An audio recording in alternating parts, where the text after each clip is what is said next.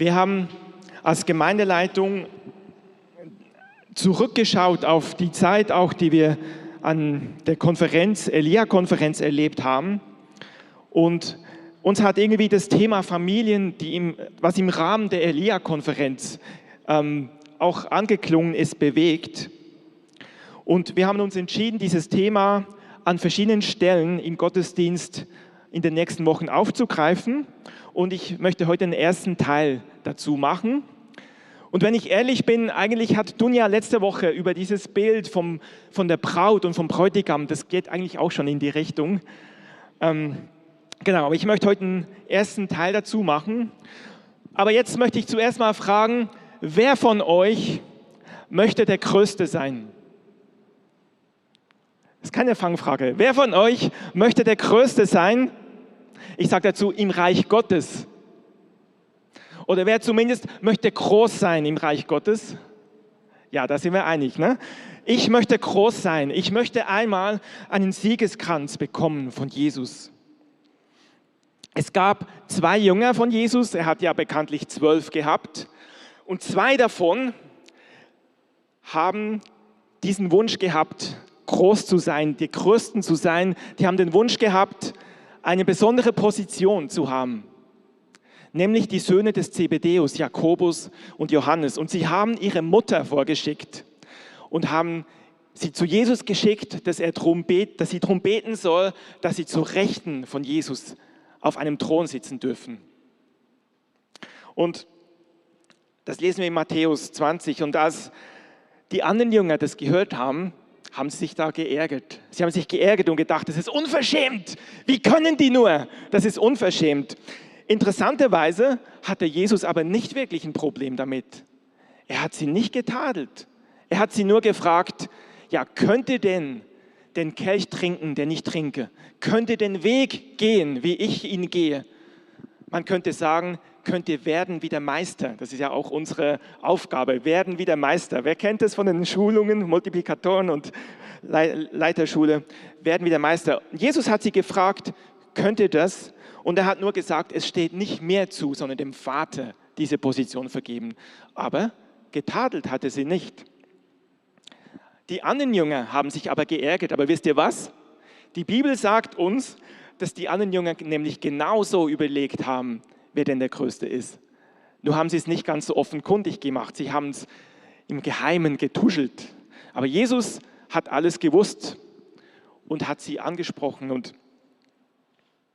ich möchte mit euch in einem ersten Teil zusammen erarbeiten, was Gott für eine Hierarchie in seinem Reich hat. Es ging ja um eine Vorstellung. Jesus kam ja als König der Juden und sie hatten erwartet, er richtet sein irdisches Reich auf, was nicht der Fall gewesen ist, noch nicht.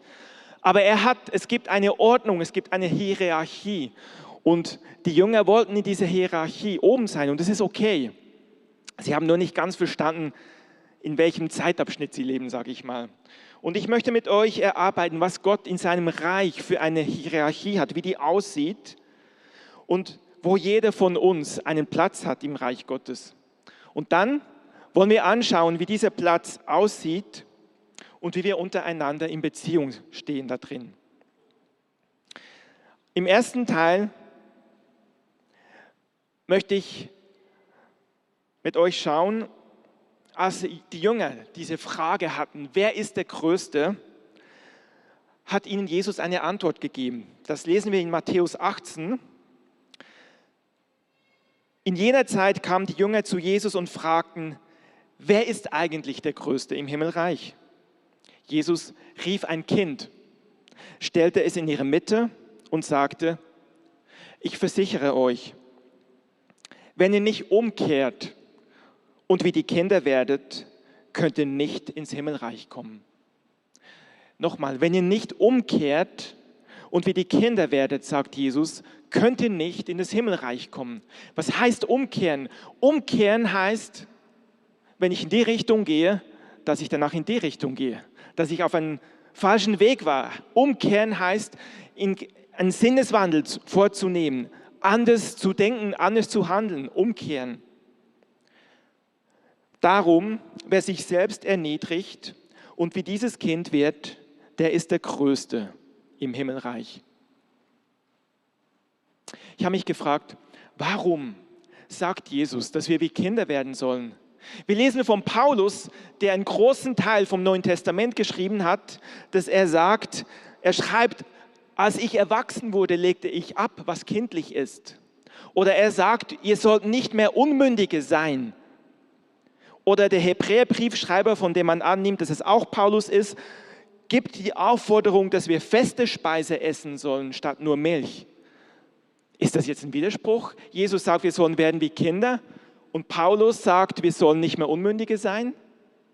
Was denkt ihr? Ist es nicht. Aber warum sagt denn Jesus?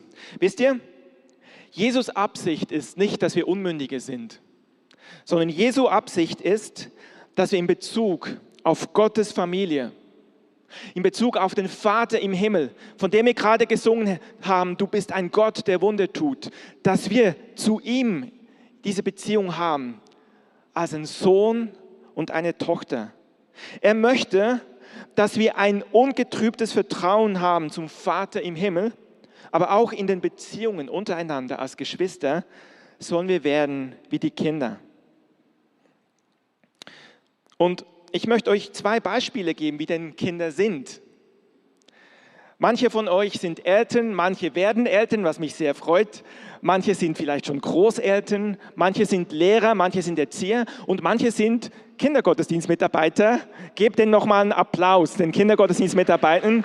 Die machen jede Woche einen großartigen Dienst und wir sind viel zu wenige. Aber gut, das ist nicht meine Predigt.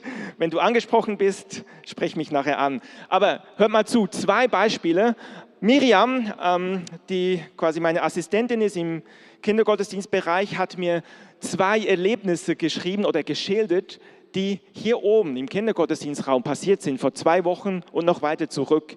Ein Mädchen, ich lese es mal vor, ein Mädchen hat die Welt als einen Krümel gesehen, winzig, winzig. Und auf diesem Krümel war sie selbst noch als ein viel winzigerer Krümel also ein Krümel, und sie war da drauf auf diesem Krümelwelt auch ein Krümel. Und dann heißt es, aber sie selbst als Krümel wurde aus dem Krümelwelt herausgeholt und groß gemacht. Sie kam durch den Ruf Gottes zu Größe und war etwas ganz Besonderes für Gott. Das hat sie so gesehen. Die Welt ist ein Krümel, ich bin noch ein kleinerer Krümel und Gott ruft mich und ich werde groß. Nicht gerade und nicht gerade unverschämt, oder wie soll ich sagen, nicht gerade, ähm, ja, ist schon eine, ähm, nicht gerade bescheiden, das Wort hat mir gefehlt. Ein anderes Mädchen hat Folgendes erlebt, wir waren im Gebet, wir versuchen den Kindern, wisst ihr, Kinder sind in der Lage, viel mehr von Gott zu erleben, als wir manchmal denken. Wisst ihr, es gibt nämlich kein Junior Heilig Geist. Es gibt nur ein Heiliger Geist. Und die Kinder haben den Anteil am genau gleichen Heiligen Geist. Wir müssen sie nur lernen, wie das geht. Und das tun wir. Das tun wir und wir haben sie ermutigt, auf das zu hören, was Gott ihnen sagen möchte. Wir haben so eine stille Zeit gehabt. Und nach einer Weile fragten wir, ob sie etwas gehört hätten. Ein Mädchen meldete sich und sagte, sie hat nichts gehört, aber etwas gesehen. Ob das auch zählt? Natürlich. Etwas sehen zählt auch. Und sie hat erzählt, ich habe einen roten Vorhang gesehen und dahinter eine Treppe und die Treppe bin ich hochgelaufen. Oben war eine Tür. Da war ein Klingelschild, aber ich brauchte nicht klingeln, weil die Tür stand offen. Ich bin hineingegangen und da war Gott. Und er hat mir eine Krone aufgesetzt und gesagt, ich bin seine Prinzessin. Das passiert im Kindergottesdienst. Und wisst ihr, das ist nicht einfach eine Gedankenspielerei, das ist Realität. Die Kinder erleben das, dass Gott sie ruft. Sie haben einen Ruf. Und wisst ihr, genauso habt ihr einen Ruf. Ich freue mich, das Wort, was ihr bekommen habt, Hendrik und Saskia, genauso ist es. Gott hat einen Ruf für jeden von uns. Und wir alles sind auch Kinder, Kinder Gottes, wenn wir zu ihm gehören. Und wir waren auch mal kleine Kinder und dieser Ruf ist nicht nur ein, zwei Jahre, der geht über unser ganzes Leben. Gott hat einen Ruf. Und die Kinder, das ist das Schöne, die haben einfach keine falsche Bescheidenheit. Was zeichnet Kinder noch aus? Bitte? Ewigkeit. Ehrlichkeit, genau. Kinder sind ehrlich. Ein Kind, Entschuldigung, ein Kind, wenn ein Kind fröhlich ist, weißt du es. Hm, was auf den Lippen. Wenn ein Kind fröhlich ist, dann schämt sich das Kind nicht, zum Beispiel auf dem Spielplatz auf der Schaukel zu singen, egal. Wenn ein Kind wütend ist, merkst du das auch. Kein Problem, ein Kind kann mitten im Supermarkt anfangen zu schreien und alle sehen, dass das Kind wütend ist. Kein Problem. Oder ein Kind, ähm, ja, du merkst einfach, ein Kind ist ehrlich. Kinder streiten auch manchmal, stimmt's? Kinder streiten auch manchmal und es kann richtig zur Sache gehen, aber sie können sich schnell wieder vertragen. Und jetzt bitte, wenn, ich das, wenn wir das so aufzählen, denkt dran, Jesus hat gesagt, wir sollen werden wie die Kinder. Wir versuchen gerade nicht eine pädagogische Ausbildung hier zu machen oder über Erziehung zu sprechen. Wir versuchen zu verstehen, wie ein Kind tickt, um es zu abstrahieren auf uns, wie wir als Kind Bezug auf Gott sein können. Wisst ihr, Christen streiten sich manchmal auch, vielleicht nicht so direkt wie Kinder. Manchmal täten sie gut dran, sich mal direkt vielleicht kurz zu streiten und sich dann wieder zu vergeben. Wir fressen oft Dinge in uns hinein. Kinder klären Dinge viel schneller. Nur so, nebenher. Was ein Kind auszeichnet, ist Vertrauen. Ihr kennt alle dieses Bild, wenn ein Kind hier oben steht und unten ist der Papa oder die Mama sagt, spring. Was macht das Kind? Springt. Ohne zu zögern. Und wenn das höher ist, kein Problem. Ein Kind springt. Und manchmal denken wir als Erwachsene, wow, das war jetzt aber knapp. Ein Kind hat keine Angst. Ein Kind vertraut uneingeschränkt. Vertraust du so deinem himmlischen Vater? Vertraue ich so? Ist unser Gott vertrauenswürdig? Aber so zu vertrauen, Herr, lass uns Kinder sein. Wir haben schon gesagt, ein Kind kennt keine falsche Bescheidenheit. Frag mal ein Kind, was es werden will.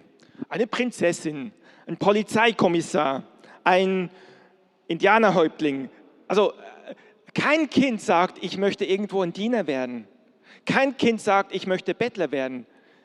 Die wollen alle Ingenieur und Pilot und ich wollte auch Pilot werden.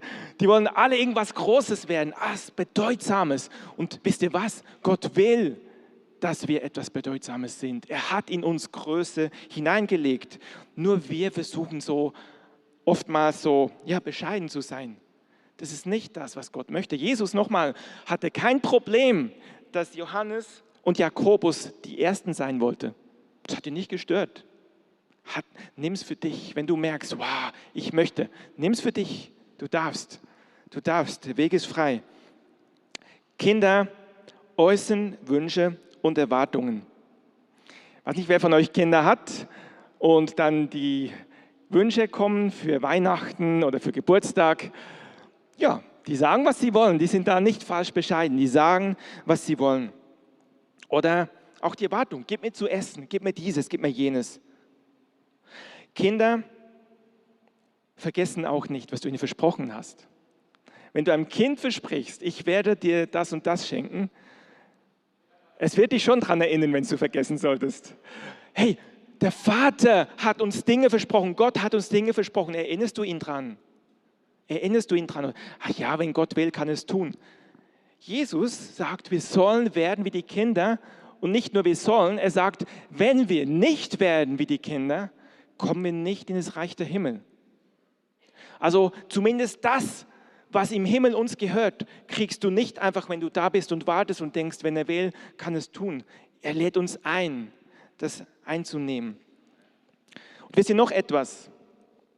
Wir sind seit über einem Jahr in einer globalen Pandemie wenn ich euch ansehe, sieht man etwas davon mit den ganzen Masken. Und es ist für manche mühsam. Es gibt Menschen, die Angst haben. Es gibt Menschen, die wissen nicht, wie morgen aussieht. Was mich berührt, ist, wie es auch im Psalm heißt, ein Kind was frisch gestillt ist an der Brust seiner Mutter. Wisst ihr, es gibt heute in dieser anhaltenden Pandemie, wo die Menschen Angst haben, gibt es Menschen, ja, ich gebe es zu, junge, junge Menschen, sehr junge Menschen, es, aber es sind Menschen, es gibt Babys, es gibt Säuglinge, die erleben gerade die größte Geborgenheit, die es nur geben kann. Die erleben, wenn sie frisch gestillt sind an der Brust ihrer Mutter, dass sie glucksen vor Freude, dass sie zufrieden, geborgen, gestillt sind. Jesus lädt uns ein, diese Geborgenheit zu erleben. Die gilt nicht nur für Säuglinge, die gilt für uns. Es gibt inmitten von zunehmendem Chaos und Unsicherheit, gibt es einen Ort der Geborgenheit. Und Gott lädt uns ein, da reinzukommen. Das sind alles Eigenschaften, die wir in der geistlichen Familie haben sollen. Wir können da noch viel weitergehen. Überlegt euch doch mal selber. Wir haben nicht die Zeit, um alles aufzuzählen. Überlegt mal selber, wie ist ein Kind? Und nimm das als eine Prophetie, eine Einladung, wie du zu deinem himmlischen Vater sein darfst. Mein zweiter Punkt ist ein Liebesbund, eine Familie. Jesus spricht hier von einer geistlichen Familie. Er spricht davon, dass wir Kinder sind. Und wenn wir Kinder sind, gibt es auch einen Vater. Es gibt eine Familie. Kinder repräsentieren ihre Familie. Sie haben den Geschmack der Familie. Mama und Papa ist für sie Dreh- und Angelpunkt im Leben. Meine Mama hat das gesagt und mein Papa hat das gesagt. Das zählt. Papa ist stark. Wisst ihr, im Original, und ich weiß, wir leben ja in einer gebrochenen Welt, wo vieles von dem Original nicht durchgängig zu sehen ist. Aber wie Gott es gedacht hat im Original, verlieben ein Mann und eine Frau sich ineinander. Da ist Liebe. Ein Mann und eine Frau verlieben sich ineinander und sie entscheiden aus Liebe, ihr Leben gemeinsam zu verbringen und gehen einen Bund der Ehe ein. Und aus Liebe, aus einer intimen Liebe, wird Leben empfangen, werden Kinder empfangen. Und wenn ein Kind wird, freuen sich die Eltern. Wir haben in unserer Mitte, so viel ich weiß, werdende Eltern. Und die Eltern freuen sich auf das Kind, was noch nicht zu sehen ist, aber was zu spüren ist. Sie eifern darum, sie freuen sich auf den Tag seiner Geburt. Genauso sagt Gott, dass er sich gefreut hat auf den Tag unserer Geburt. Und ihr ähm, Kind, wenn es zur Welt kommt, die Eltern lieben ihr Kind über alles. Und wisst ihr, ein Freund hat mal gesagt, das ist die erste Liebe. Ein Kind, wenn es geboren wird, das klingt jetzt etwas pragmatisch, müsst ihr mit Liebe verstehen. Ein Kind, wenn es geboren ist, kann nur schreien und in die Windeln machen. Und die Eltern lieben es. Das ist ein Bild für uns. Das ist die erste Liebe. Wenn wir nur schreien und wenn wir noch stinken und Dreck machen, unser Papa liebt uns trotzdem. Nimm das für dich. Aber wenn du schon zehn Jahre Christ bist, darfst du auch mal wachsen. Dann brauchst du nicht mehr in die Windeln machen. Ihr versteht das, was ich sagen will. Aber die, habe zu mir gesprochen, die erste Liebe ist nicht die, wo ich Gott etwas beweise. Die erste Liebe ist die, wo ich gar nichts tun kann, wo ich nur schreien kann, wo ich nur, wie gesagt, stinken kann und Gott liebt mich. Das ist die erste Liebe, die du als Mensch erlebt hast, die ich als Mensch erlebt habe. Und genauso ist die erste Liebe, wo wir zurückkommen können und geliebt sein dürfen. Die Eltern lieben ihr Kind über alles, aber das Kind liebt auch die Eltern über alles. Das Kind vertraut den Eltern vollumfänglich. Und dann, und dann entstehen vielleicht noch weitere Kinder. Und das ist nicht immer ohne Stress. Ein Kind, was plötzlich ein Geschwisterkind kriegt, muss erstmal mit Neid vielleicht kämpfen.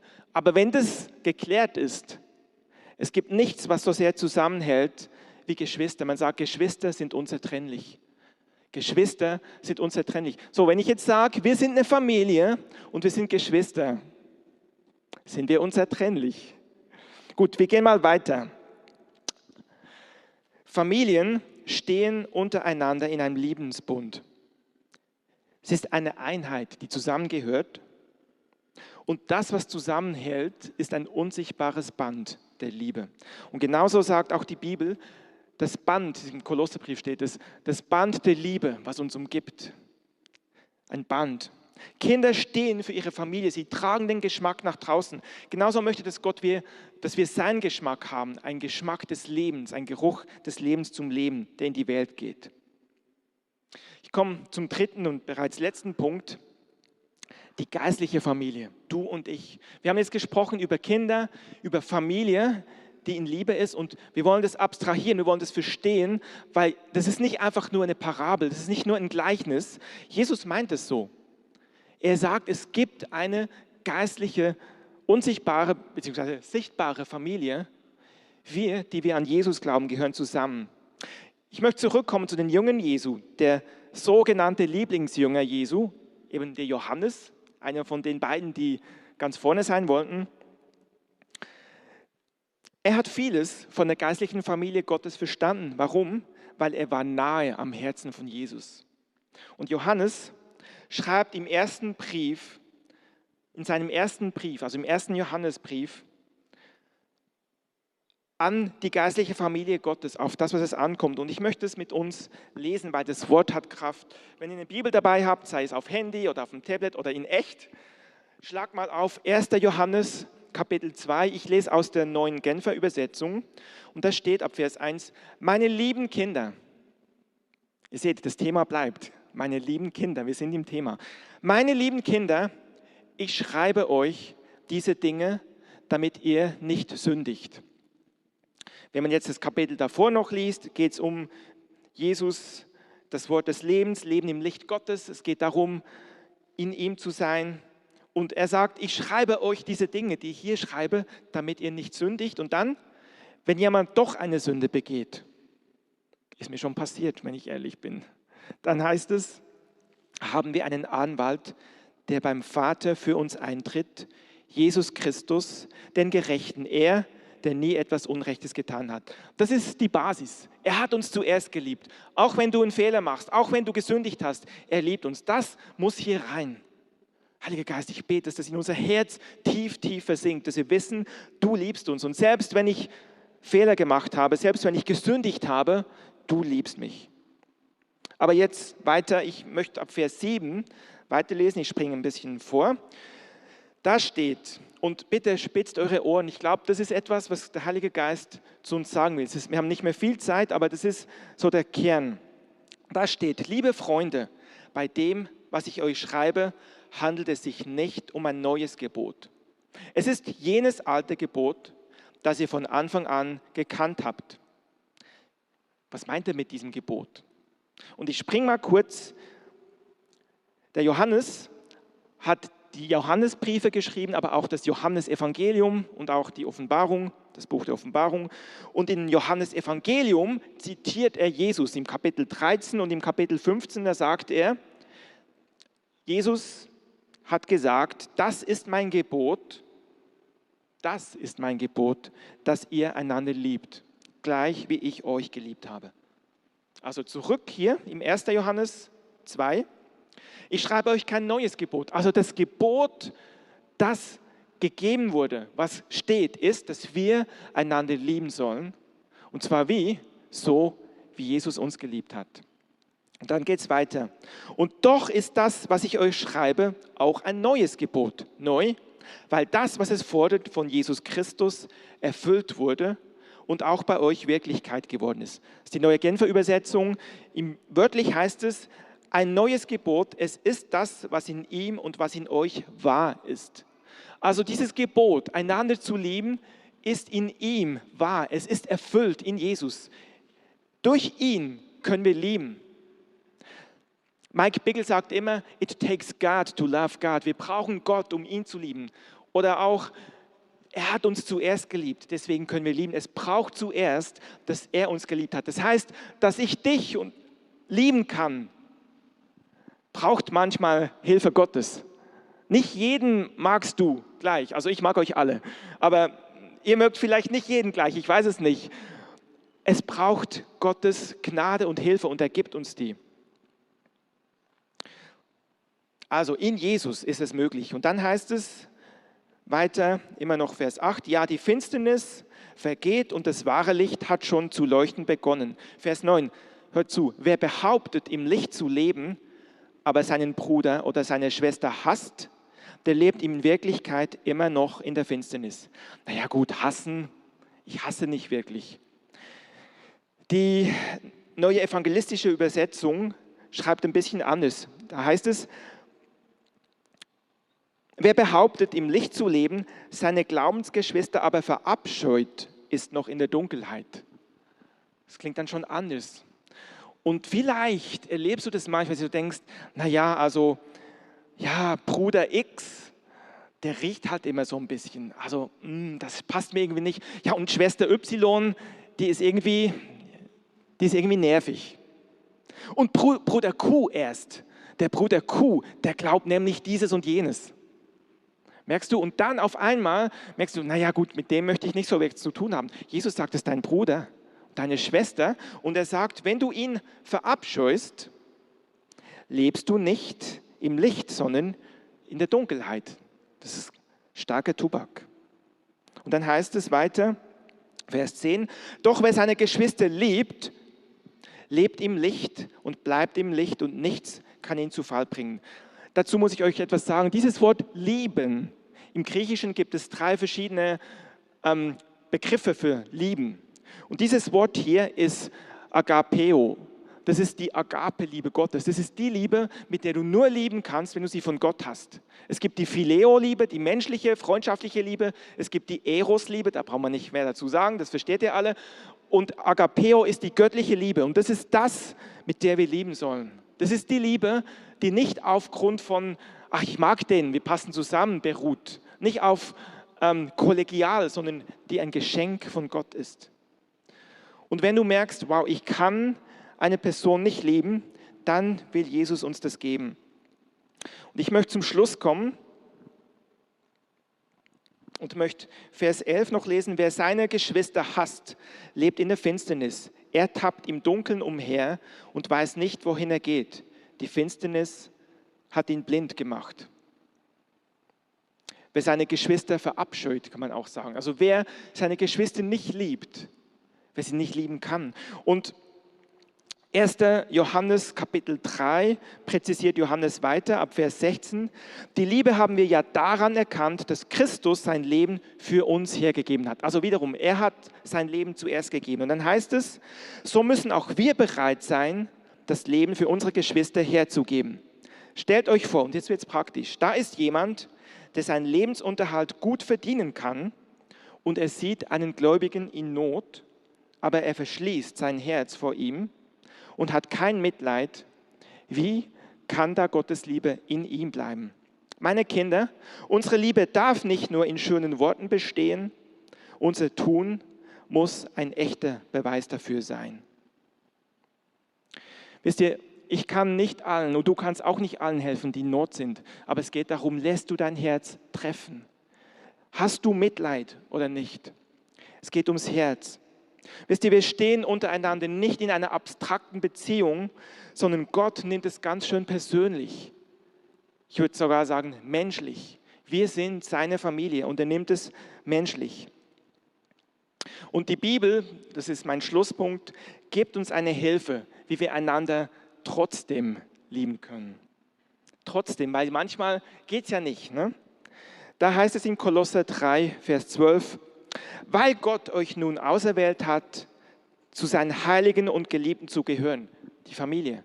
Gott hat uns auserwählt, seine Familie zu sein. Darum bekleidet euch mit barmherziger Zuneigung. Weißt du, wenn du morgens aufstehst, dann kleidest du dich ein. Das ist nicht einfach automatisch da, du musst dich anziehen. Und genauso können wir diese Agape-Liebe von Gott empfangen. Das ist ein bewusster Schritt. Ich kleide mich in diese Liebe. Bekleidet euch mit barmherziger Zuneigung, mit Güte, Demut, Milde und, und Geduld. Und dann heißt es, ertragt einander. Manchmal braucht es das auch. Manchmal muss man einander einfach ertragen. Das ist schon eine gute Anfangsstufe. Und vergebt euch gegenseitig. Das ist ein Schlüssel. Vergebt euch gegenseitig, wenn einer dem anderen etwas vorzuwerfen hat. Wie der Herr euch vergeben hat, müsst auch ihr vergeben. Manuel, kannst du einfach so zum Schluss noch äh, einen Teppich legen? Und ich möchte zum Schluss sagen, lasst uns diese Botschaft ernst nehmen. Sei nicht verdammt, wenn du feststellst, dass du noch nicht bist wie sein Kind.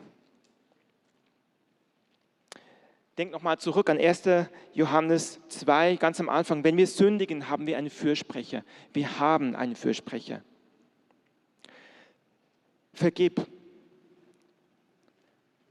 und nimm Vergebung an und setze alles daran, dass Jesu Worte wahr werden. Und ich schließe mit Johannes 13, 34 bis 35. Jesus, du hast gesagt, und schließt mal eure Augen, du hast gesagt, ich gebe euch ein neues Gebot, liebt einander. Jesus, wir sagen, dass wir nicht uns lieben können aus unserer eigenen Anstrengung. Und wir sind hier und wir beten, dass du uns hilfst, einander zu lieben, wie du uns geliebt hast. Du sagst, liebt einander genauso, wie ich euch geliebt habe. Und dann ist diese Prophetie und das möchte ich ausbeten über uns als Haus, als Gemeinde. Es heißt, an eurer Liebe zueinander werden alle erkennen, dass ihr meine Jünger seid. Und Herr, ich bete, dass wir ein Haus sind, wo deine Liebe unter uns lebt, wo wir einander lieben, wo wir herzliches Erbarmen haben füreinander, wo wir Mitleid haben, Mitgefühl, wo wir nicht nur lieben in Worten, sondern in Taten. Jesus, ich muss dir sagen, ich habe nicht diese Liebe in mir. Ich habe das nicht. Aber ich möchte lernen zu lieben, so wie ein Kind. Danke, dass du uns deine Liebe gibst, dass du uns hilfst, auch aufeinander zuzugehen. Und ich ermutige euch diese Woche, vielleicht geht ihr in der Live-Group nochmal da rein und überlegt nochmal, was heißt es, dieses Familie Gottes zu sein. Und ich ermutige euch, macht Schritte aufeinander zu. Wenn ihr merkt, ihr habt etwas gegen jemand, geht auf die Person zu, klärt es. Der Herr will etwas ausgießen in unsere Mitte, wo wir füreinander sind. Und wisst ihr, das ist mein letzter Punkt. Wir leben in Zeiten, wo viele, viele Meinungen sind, auch unter Christen, wo man sich ganz schön streiten kann. Diese unterschiedlichen Meinungen dürfen uns nicht auseinanderbringen. Sie dürfen uns nicht auseinanderbringen. Wir sind und bleiben Schwestern und Brüder. Amen. Amen. Amen.